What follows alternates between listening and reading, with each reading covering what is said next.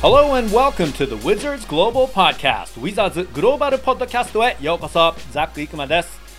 NBA のプレーオフがヒートアップしていますがなんだか毎週同じことを言っていますが 本当ですからね。期待されていたクリッパーズがまさかのカンファレンスセミファイナルで敗退。これで先々週ゲストだった名物 MC リスケさんのクリッパーズ優勝予想も完全に外れました。嬉しそうに言っちゃったな。さて、今回のゲストは元クリッパーズの選手でもあります B リーグ川崎ブレイブサンダースのニック・ファジーカス選手です。ファジーカス選手は2012年から日本でプレーしていて、これまで日本のトップリーグ JBL、NBL、B リーグ8シーズンで川崎一筋。もうとにかくスタッツが半端ないスコアリングマシーンです。キャリアの平均得点が24.9、リバウンドも12.2、毎シーズンダブルダブルを記録しているまさにプレイングレジェンドです。今日はファジーカス選手に日本代表の話再来週に迫った B リーグの開幕八村塁選手などたっぷりと伺いたいと思います。はいそれでは Here we go インタビューです。Take a listen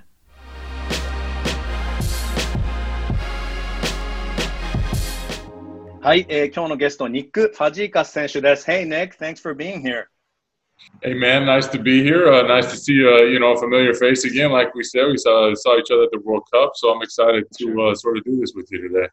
Thank you so much. そうなんですよね。ニック・ファジーカス選手、実は僕、昨年の FIBA ワールドカップ9月に、えー、上海でインタビューする機会があったんですけど、How are you, by the way? Uh, we're doing good. You know, obviously we're over here, you know, getting ready to start our season, and uh, you know, I've been here for you know, I guess a little over a month now. Uh, mm-hmm. you know, we're taking all our precautionary, you know, things to try to keep safe. You know, we're getting tested every couple weeks and uh, doing the best we can, but we're excited to start on uh, October 2nd. Okay, excellent, excellent. あのファジーカス選手、えー、シーズンがね、もう始まるところだけだと、えー、1ヶ月くらいも日本にいるんだけど、えー、だけど毎2週間、2週間おきに、えー、PCR 検査も受けて、まあ、シーズン10月2日スタートに向けて、えー、楽しみにしているということなんですけど、I mean, you know, this is your ninth season with Kawasaki, uh, and you've done this many times here in Japan. So, I mean, how is everything? This is just, you know, um, the usual for you, or how's your preparation going personally? Uh, you know, I think it's about about usual. You know, obviously, you know, there's some things they're a little bit different. You know, obviously we're hand sanitizing, you know, at water breaks and sorts of stuff like that. But uh, for the most part, we're trying to keep it as normal as possible. Um, yeah, like I said, yeah, there's a couple different rules, but yeah, I would say that most everything is kind of just running smoothly as usual. We're able to play some practice games. We've already got three or four under we're going to play another one tomorrow and Sunday. And um, yeah, I mean, it, it kind of kind of feels more normal than you know uh, than I kind of thought it would. Mm-hmm, mm-hmm. あの9年目ということで、えーまあ、川崎でね、その9年目のシーズンが始まるというところのニック・ファジーカ選手なんですけど、まあ、いつも通りだよねと、確かにそのコロナ対策で、えーまあ、ちょっと今までとは違うルーティン、えー、常にね、あの殺菌とか除菌とかそういうことをしなきゃいけないという、そういうところに神経質しなきゃいけないところはいつもとは違うけど、あとは普通通り、えー、ここまで練習試合3試合、4試合、えー、うまくいってるし、あと明日、明後日、え、これ今収録しているのが、えー、日本時間の金曜日なんですけど、明日、明後日土曜日と日曜日に練習試合があってシーズンに備えているよということです。Um, you know, with everything that's been going on with the pandemic, it must have been a difficult and a different off season for you. Uh, yeah, that's definitely true. I mean, obviously, you know, uh, you know, able to sort of try to like lift weights and stuff. You know, trying to go to like the you know local lifetime places like that was kind of difficult just because that felt like sort of a hot spot to me. So I didn't really spend any time in there. Uh, tried to do as much as I could, like at home with, you know, buying things. Um, you know, I got lucky in Arizona. You know, obviously, uh, kind of came up on a gym that you know was kind of sort of privately owned, and it was kind of okay to use. So um, I was able to get in there, you know, as often as I wanted, which really helped. Um, but yeah, it was just just the freeness and sort of you know the freedom of being able to sort of just work out hey i'm going to show up hey i'm going to do this you know it wasn't really like that it had to be sort of more coordinated which uh, you know definitely causes some stress when you're trying to work out in the summertime うんうん、確かにこの オフ シーズンはパンデミックですごくタフだったんじゃないかっていうことについてなんですけど、まあ、いつも通りにあのそのジムに行くことも、ね、簡単にできなかったっていうところが難しくて、えー、まあしばらくはずっと家でトレーニング、アリゾナでトレーニングをしつつ、で、まあ、あのちょうどラッキーなことにあの知り合いの、えー、プライベートのジムがあって、そこでトレーニングをあとは続けていたということなんですけど、今までのようにね、ちょっとトレーニングをしたいときに、じゃあ今トレーニングしようっていう、そんなに気軽にできなくなってしまったのが難しいなと言っていますね。I want to ask you about your career journey because you have one of the more unique stories, maybe perhaps one of the most. Um, you know, you were a Colorado high school legend and a star at the University of Nevada, uh, drafted by the Mavs, and you went to the Clippers. And now, you know, you've been in Japan almost the last decade. Um, and then for the last two years, you are Japanese. Tell me about your journey.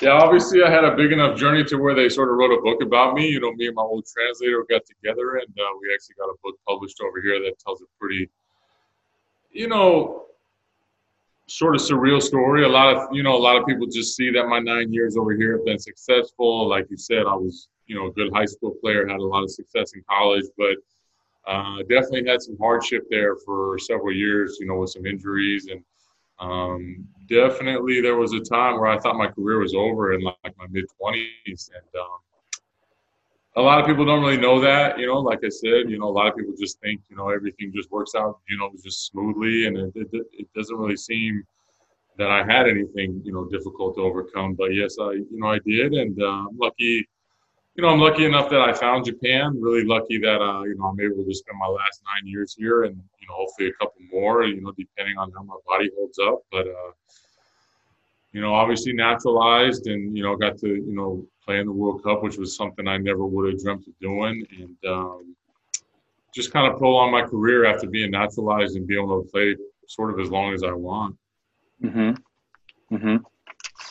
Wonderful. あの本当に ニック・ファジカ選手、このキャリアについて伺いた伺ったんですけど、その高校時代はコロラドでスーパースターで、で、ネバダ大学、その後マブスに行って、クリッパーズに行って、で、2012年から日本にいるわけですけど、で、ね、2018年には当然帰化をされました。だけど、あの、ファジカ選手も本当にすごい冒険だよねというふうに言っていて、えー、まあ、本を出せるぐらいね、ストーリーに詰まっているということなので、えー、まあ、あの日本に来て9年目ということで、まあ、高校、大学、えー、すごくスムーズにいっていたのが、その間、怪我もあって、実はあの20代の時キャリアがもう終わってしまうんではないかと、あまり人は知らないかもしれないけど、えー、まあ、すごく簡単にすんなりとキャリアが日本で進んでいるように見えるかもしれないけど、実は20代には一旦バスケのキャリアが終わってしまうんではないかと、怪我の影響で終わってしまうんではないかという、そういう心配もあったと、そういう難関もあった。で、まあ、でも日本を見つけることが本当にラッキーだったということで、えー、まあ、あと、ここまでね、日本で頑張ってくることできたけど、こう数年、あの、体が持てばやっていきたいなというふうに言っていますし、ワールドカップでは、あの、本当にすごい経験だったということなので、えー、まあ、ここまですごいジャーニー、冒険をね、してきたというファジーカ選手なんですけど、What are your favorite things about Japan? Ooh, there's a lot, you know, obviously. Probably the number one and biggest thing is like the safety and sort of just the the ability to kind of just you know not worry about anything you know you don't really have to worry about getting you know into the wrong part of town you don't have to worry about anything happening to you you know i've got two little ones now so you don't have to mm-hmm. worry about anything happening to them uh, i think that's the number one thing mm-hmm. but you know then just the helpfulness of you know obviously the culture over here and people trying to be you know very friendly and um, you know, trying to make life as you know as easy as possible for someone like myself. But um, definitely, I really, really, really appreciate the safety and mm-hmm. um, you know, just the fact like my, my my wife and my kids, they can go do whatever they want. I don't really have to sweat what they're doing or where they're going or what time they're going to be home because I know they're going to be just fine. For sure, for sure. Big, great part about Japan. Yeah. あの、日本の一番好きなことはということで、まあ、やっぱりそこは安全だということ、治安だなというふうに言っていますね。本当にどこに行っても今、ね、お子さん2人いるけど、えー、安心して、ね、いつも送り出せるし、えーまあ、本当に文化も素晴らしいし、みんなフレンドリーだし、えー、すごく僕のこの日本での生活を楽に、えー、してくれるようにみんなサポートしてくれる、みんなが助けてくれる、すごくいい国だというふうに言っていますけど、本当やっぱりその治安のことをね、あの、大きいねって言っていて、その奥さんとかお子さん二人が外に出かけた時もね、あの自分はバスケに集中して、全く二人が、あの三人がね、どうなってるかと心配しなくていいことが日本の一番好きなところだと言っていますね。Whenever you're here for long periods of time, what do you miss about the US? Is there a particular food that maybe you can't find here? Uh, what do you miss about the There's, you know, I'm sure a lot of things. You know, I would say one thing that, you know, my wife and I kind of talk about is like, you know, obviously we don't live in Tokyo. So mm-hmm. we don't have sort of the wide variety of maybe westernized restaurants that maybe there are down in Tokyo. Because I know they're in Tokyo because my wife and I have been to them. But mm-hmm, mm-hmm. one thing that we kind of miss, like being here at Kawasaki, is we wish that Uber Eats was a little bit better.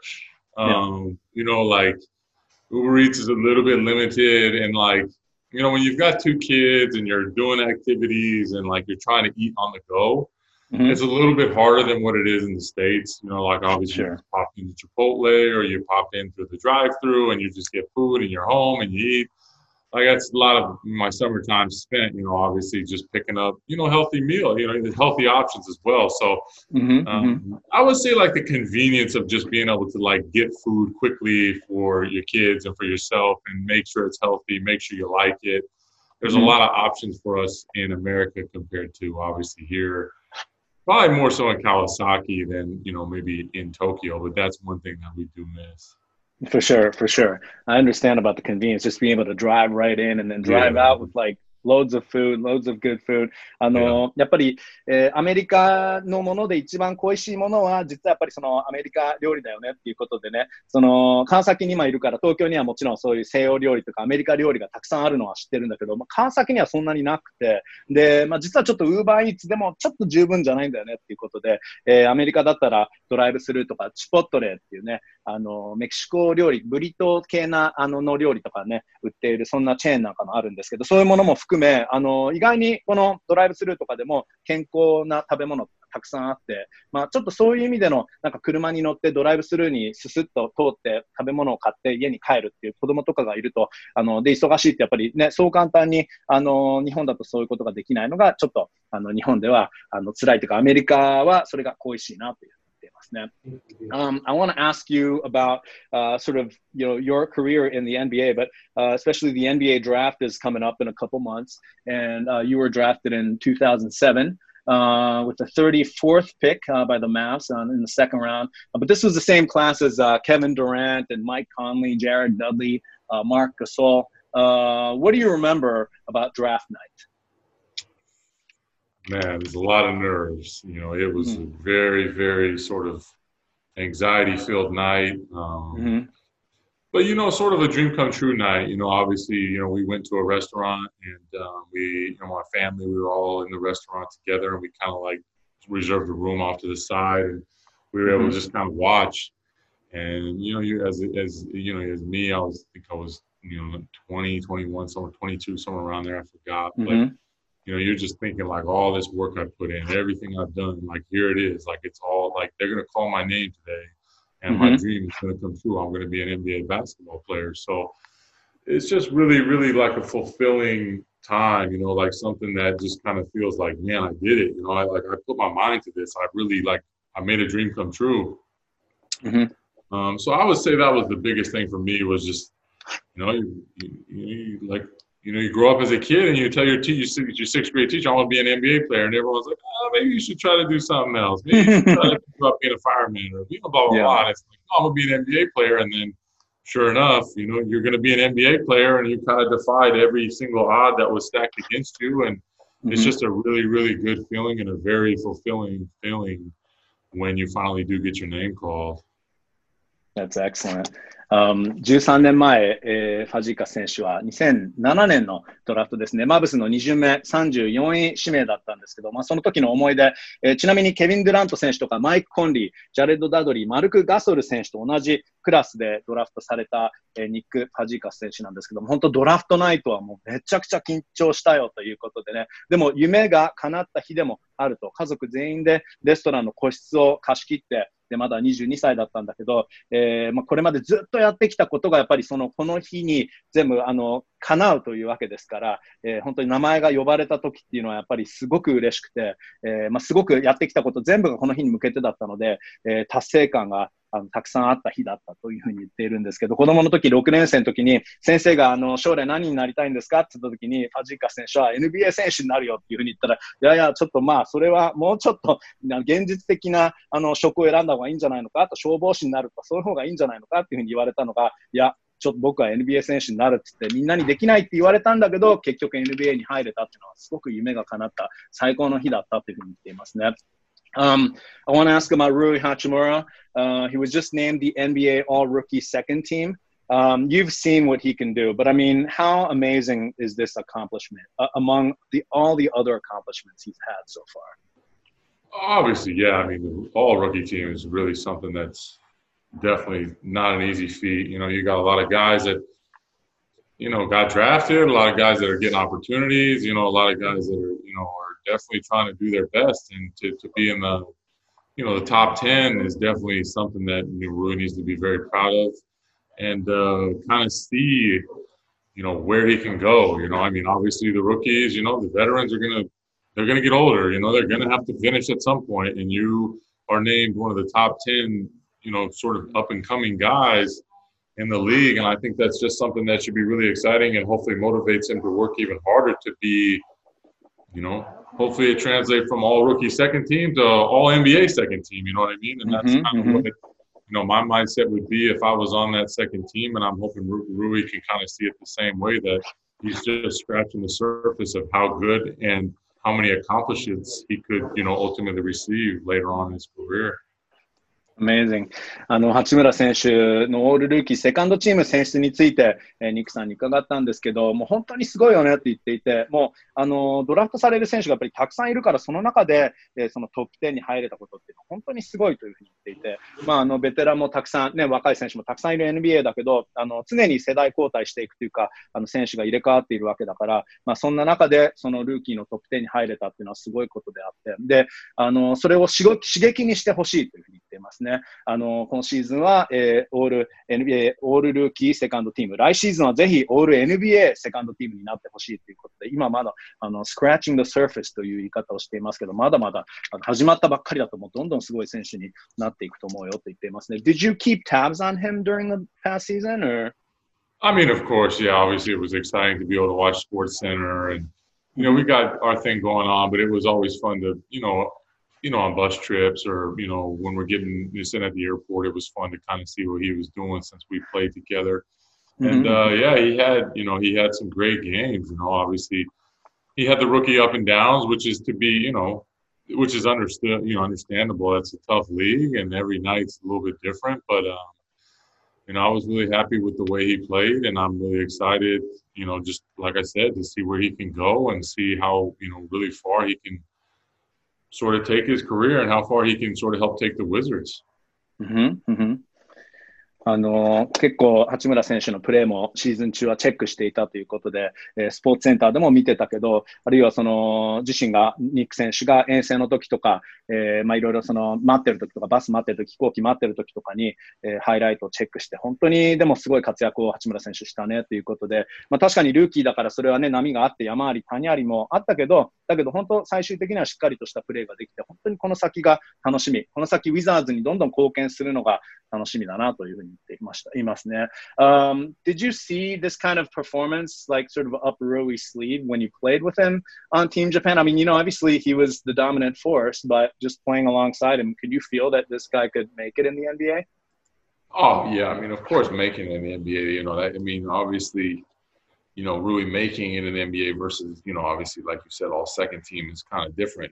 obviously, like myself, I was trying to make it. Rui's trying to make a name, you know. So, um, I saw it coming for sure. I mean, Rui possesses a lot of, you know, just sort of natural ability, a natural talent. Um, you know, he's just he's really athletic. He just he really fits what the NBA needs right now. You know, from as far as his size, athleticism, his skill set. So mm-hmm. I could definitely see it coming. Um, you know, it's just you know being in the NBA, it takes a work ethic. It takes you know you know, it just takes little bits and pieces, I think, to get ahead of certain guys because so many guys are naturally talented in, in that way. You know, Rui mm-hmm. puts in the work, and uh, you know, I saw the work in the summertime, and um, you know, we both got to see it in the World Cup, and it sort of just translated and kind of just carried right over into the NBA season, which was uh, definitely encouraging to see. Mm-hmm. Mm-hmm. あの八村選手と一緒に、まあ、日本代表で、えー、プレーしていて、 えー、その八村選手の実際のプレーを見て、これは NBA で通用するなというふうに感じたかどうかということについて、いや、もう間違いないねということで、あのまあ、ニック選手自身は NBA に入った時はもう精一杯だったんだけど、八村選手はもう、ね、NBA で活躍するという勢い、そういうような選手っていうのが初めから分かっていて、まあ、やっぱり八村選手の場合もう天性のもの、えー、身体能力っていうのがやっぱりすごいわけですし、あとその NBA にフィットするサイズとスピードを持っている、今の NBA に合ったそのサイズとスピードがあるから、やっぱりすごいあの選手になるっていうのは初めから分かっていたと、えー、見えていたんだけど、あとはもう努力だよねと、本人の努力次第で、小さなことで、えー、他の選手に差をつけなければいけない。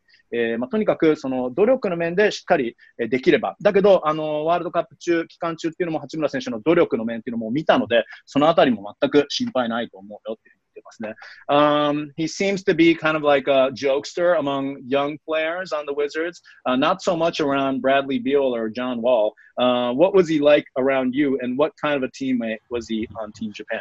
He's definitely the jokester. He's definitely the guy who wants to have fun. He's definitely the guy who's going to lighten the mood. Mm-hmm. Um, obviously, when you get around the alpha males like John and, and Brad, I'm sure things change because those guys mm-hmm. take it very seriously. But mm-hmm. um, yeah, he was a lot of fun to be around. You know, a lot of fun to talk to. Obviously, you know, there's some age discrepancy between me and him, but you know, at the same time, we both had a common goal where we wanted to win, and we wanted to, you know, we. I think we both respected each other's games enough to where you know we could still you know have fun together, and that's kind of what we did. Mm-hmm. Um, mm-hmm. But yeah, obviously Rui's still young. You know, I mean, he's still a kid. You know, he's still got some growing up to do, and he, he you know, I have no doubt that he'll do that. And, you know, one day he might be that alpha male like John and Brad are. and, uh, guys will kind of be scared to goof off in front of him at some point. Yeah, and then those young guys can't speak around him. Imagine that. But あの八村選手は、えー、どんなチームメイトだったのかっていうことなんですけど、非常に、えー、日本代表ではお茶目だったと、えー、結構いたずらとかね、するような、そういう周りをみんなに明るく、ムードを明るくするようなお茶目なキャラだったっていうんですけど、あの確かにね、ジョン・ウォール選手とブラッドリー・ビール選手の周りだと、えー、そうはちょっといかない、このあのその二人のアルファメールの周りだと、そうはいかないかもしれないねというふうに言うんですけど、あのファジーカス選手と八村選手、選手年齢差はあるけど、だけどお互いすごく勝ちたかったし、えー、でお互い、そのお互いのバスケの能力、ゲームをリスペクトしているし、だから本当分かち合うことができたと言っていますね。まあ、いずれはもしかして八村選手もジョン・ウォール選手やブラッド・ビール選手みたいなそのアルファメールになって、その後輩も話しづらくなる存在になってしまうのかなというふうにニック選手も言っていますけどね。Uh, real quick about Team Japan, um, what was it like for you to become Japanese and to help the team make it to the World Cup? I think they had lost four in a row, and then you came in, and then the team won eight in a row. Uh, kind of just like you know backs against the wall, and you guys made it to the World Cup. Yeah, obviously it was uh it was really fun. You know, I mean, obviously that first game, Rui and I got together and we played against Australia, and it was the first time in the history of basketball that Japan had ever beat Australia. So that was really, really fun. That was probably one of the best wins of my whole entire career. Um, and then obviously we went to Taiwan and you know beat them pretty easily. But that was like the first window, so that was kind of like to get us to the second, you know, portion of it. Mm-hmm and then that's where it was kind of spotty with who was playing. You know, I missed a couple games with you know getting over a surgery, and then obviously Rui and Yuta weren't able to play the last four, and mm-hmm. I was sort of the guy that kind of carried us into the World Cup. So um, it was definitely a team effort. Um, you know, we kind of had to do it individually at times at times, but uh, I was really proud of what we accomplished. You know, I mean, obviously we wanted to have a better run at the World Cup, but that that level was tough. Um, and, you know, I think it was just kind of an eye opener, but just to get there, I feel like was a huge accomplishment for this country. You know, it wasn't, it wasn't like we got automatic bid, you know, we had to play our way into it. And we mm-hmm. were able to do that um, with some pretty big wins. And, uh, yeah, it was a lot of fun. You know, it was definitely just fun all in all, even after the whole experience in China. Mm-hmm, mm-hmm. あのー あと、ま、ニック選手 の貢献によって、えー、日本代表がそのワールドカップにたどり着くことができた、えー、予選ラウンドで4連敗から8連勝して、えー、見事チームをワールドカップに導いたわけですけど、まあ、すごく楽しい思いだった、楽しい経験だったというふうに言っていて、え、まずオーストラリア戦、え、八村選手と一緒に、え、力を合わせたとき、オーストラリアに日本代表が初勝利、えそれが、えニック選手にとってもキャリアでベスト勝利だったというふうに振り返ってますね。で、その後台湾に行って、まだそのウィンドウ、ね、ウィンドウ1だったのかな、えー、だったんですけど、まあ、台湾で勝って、で、まあ、その後、ニック選手も欠場もあったけど、えー、で、確かにその八村選手、雄太選手、渡辺雄太選手が最後4試合予選出られなかった中、えー、ニック選手がチームを、え、引っ張って、えー、そして、まあでも本当一丸となって戦った結果だったねと、もっとワールドカップではいい成績を残したかったけど、まあある意味たどり着けるだけでも日本にとってはね、新たな歴史ということで、えー、すごいことだったというふうに言っているので、えー、すごくいい思い出だったというふうに言ってますね。Um, running out of time here, so I want to finish off with uh, this question. Uh, your hopes for the Brave Thunders this season, like we mentioned, uh, this is your ninth season here. Um, you know, Kawasaki has been a strong team. Uh, you just kind of haven't been able to get over the hump during the B League years. And last year was kind of unfinished business. So uh, tell us what your hopes are for the season coming up in two weeks. Yeah, obviously, like you said, it is unfinished business. You know, we had a chance. We felt like we were the we were the favorite. Um, we've been to the final one time in the B League and kind of just fell short. But uh, that's our hopes this year is to get back to another final. You know, get back to where we can um, give ourselves a chance to win another final, and um, you know, hopefully we can accomplish it this year. Um, you know, we have a great fan base here at Kawasaki. You know, we've got we've got a really strong team this year. We've got we, we feel like we have all the right pieces to really make another run at it. So uh, that's our goal is to go ahead and win it. Mm-hmm. And then for you, another double double season. I mean, yeah, for me, obviously, uh, you know, getting older, but you know, I think my kind of told someone earlier, my number one goal is to kind of just prove that I can still play at the level that I've been playing at the last eight years. Mm-hmm. Um, you know, it's uh, Father Time will set in at some point, but hopefully that's not this year. And I'm doing everything I can not to have it happen this year, so I can sort of just, uh, you know, help put the team on my back again, and we can kind of, like I said, make another run. Maybe this is it, maybe it's not, but you know uh, you you only can take it one year at a time, and uh, it's sort of championship or bust this year. Excellent. Championship or bust. That's a great comment. あのまあ、昨シーズンについては、ブレイブ・サンダーズ、まあ、あのシーズンが、ね、突然終わってしまったということで、 えーまあ、その時も確かリーグで2番目に勝率が高かったと思うんですけど、えー、不完全燃焼ということだったので、でプレーオフでも B リーグに入っても、えー、ファイナルとかで、まあ、一歩足りなかったりということで、えーまあ、なんとか今年は勝ちたいと、えー、川崎のファンは本当みんな素晴らしい、えー、チームをみんなしっかりと応援してくれて、そしてすごくチームも強いので、えーまあ、なんとか今年こそね、勝ちたいというふうに言っていますけど、あと、えー、ファジーカス選手はこれが9年目で、ここまで8年、毎年、えー、ダブルダブルをね、記録していますけど、えー、今年もダブルダブルいかがですかというところでね、まあ、確かに年はちょっと取ってきたけど、えー、引き続きハイレベルでプレーできることを証明したいと、えー、ファーダータイムという言い方をしていますけど、まだファーザータイムはね、僕に追いつかないように、えー、まだハイレベルでプレーしたいというふうに言っています。なんとかチームを引っ張って、えー、今年こそはブーマーバス、もう一か八かっていうか、なんて言い方がいいのかな。もうとにかく今年こそは優勝したいというふうに、えー、言ってます。えー、ということでね、alright, well, I should let you go. Thanks so much. Um, thank you. And, um, you know, I hope you have a great season, a safe season as well. Thank you very much, man. It was a pleasure talking to you. Always fun to talk to you. You're pretty impressive with the interview, and I'll tell you that the way you bounce back and forth and the way you, you just question is it's really it's really impressive. So. Well, I appreciate your patience while I was interpreting, and it's always kind of a high wire act, but I think I got through it all right. So, man, trust uh, me, man, it's Nick, when, when you when you're speaking two different languages, it's definitely a high wire act. But your ability to go from one to the other, and you really don't miss a beat, is pretty impressive. So, um, I appreciate you making it run smoothly, and there's not a whole lot of pause in, and you get it done. So, very good applause to you. Uh, thank you very much. ニック選手がずっと僕の動通を、えー、褒めてくれてるんですけど、I mean, once again,、uh, thank you for your time.、Uh, you know, it's great chatting with you. So, uh, Nick Zikis, ありがとうございました。ありがとうございます。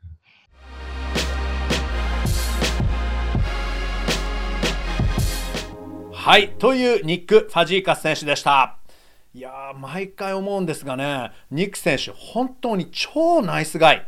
ナイスシュートタッチのように、性格もナイスです。今シーズンに向けて、チャンピオンシップ or bust。さっき一か八かというふうに訳しましたが、もっと正しく訳すと、優勝以外求めていないということですね。いや頼もしい言葉です。八村選手については、今年はオールルーキーセカンドティーム、来年はぜひオール NBA セカンドティームになってほしいとのこと。八村選手について、just scratching the surface まだ始まったばかりだと言っていました。B リーグはシーズン開幕が再来週。NBA がまだ前のシーズンのプレーオフを行っている間に B リーグの次のシーズンが始まるというのもなんだか不思議な感じですよね。川崎ブレイブサンダースは初戦10月2日立川立秀アルバルク東京戦です。ニキ選手、今日はありがとうございました。そして今シーズンも頑張ってください。それでは今回はこの辺でお別れです。Thanks for listening to the Wizards Global Podcast. Have a great day, everyone.